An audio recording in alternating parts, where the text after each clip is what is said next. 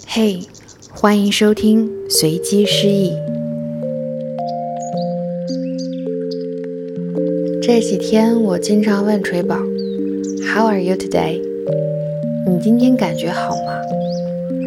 之前有教过他 happy、sad、angry、scared，这些都是常见的情绪表达。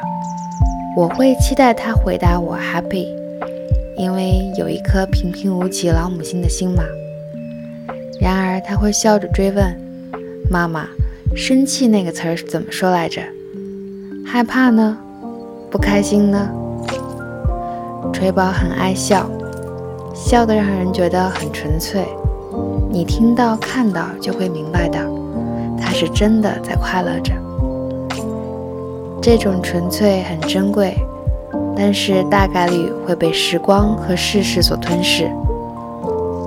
我有着对这份纯粹的执着，希望它也会让这些易碎的美好变得坚韧，变得坚韧了，成为心性的一部分，留住属于小孩子的直接、勇敢和天真。所以，我想真正看见他的情绪，我想真正听见他的表达，get 到情绪和想法，才是展开对话。进行交流的前提。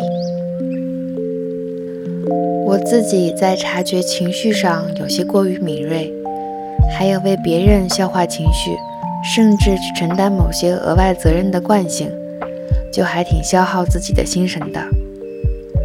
要怎样去对抗这样的惯性呢？预先感知到情绪，本能的想去抚平那些痛楚，但其实。每个人都会有自己的功课，要自己写作业呀。为了维系面上的和平，克制自己，安抚旁人，让冲突、矛盾、无法共情的细碎失去了重新整理的机会。除了那一瞬间的周全之外，还有什么呢？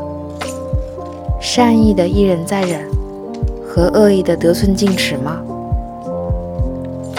不如像孩子一样，明明白白的去认识每一种情绪，大可不必一味要顾着别人的眼色和评价。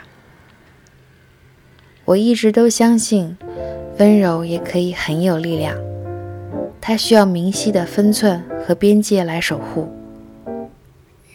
有热爱的事情，有专业的能力，有永恒的好奇，有不竭的动力，有 say no 的勇气。有前行的坚定，有安宁的心，有不灭的梦，有完整的自己。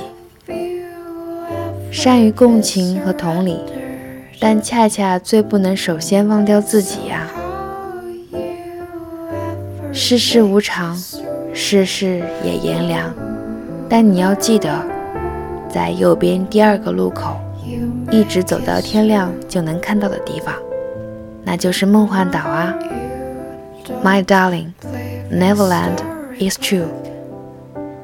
帕蒂·史密斯说：“孩子般真诚地去探索未知，谦逊地接受各种苦乐。”我想，你若咬定了人只活一次，便没有随波逐流的理由啊。在无常的生命中，这会比胆怯而佯装成熟更有别样的收获吧。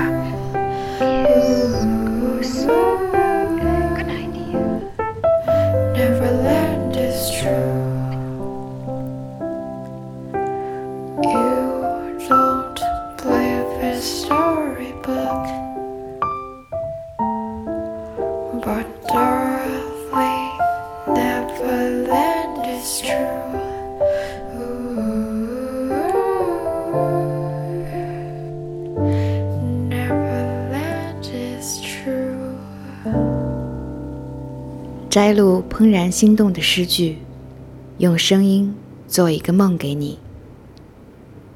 我是卡尔西法，声音里有良辰美景，有你聆听，就是最好的时光。下期再见。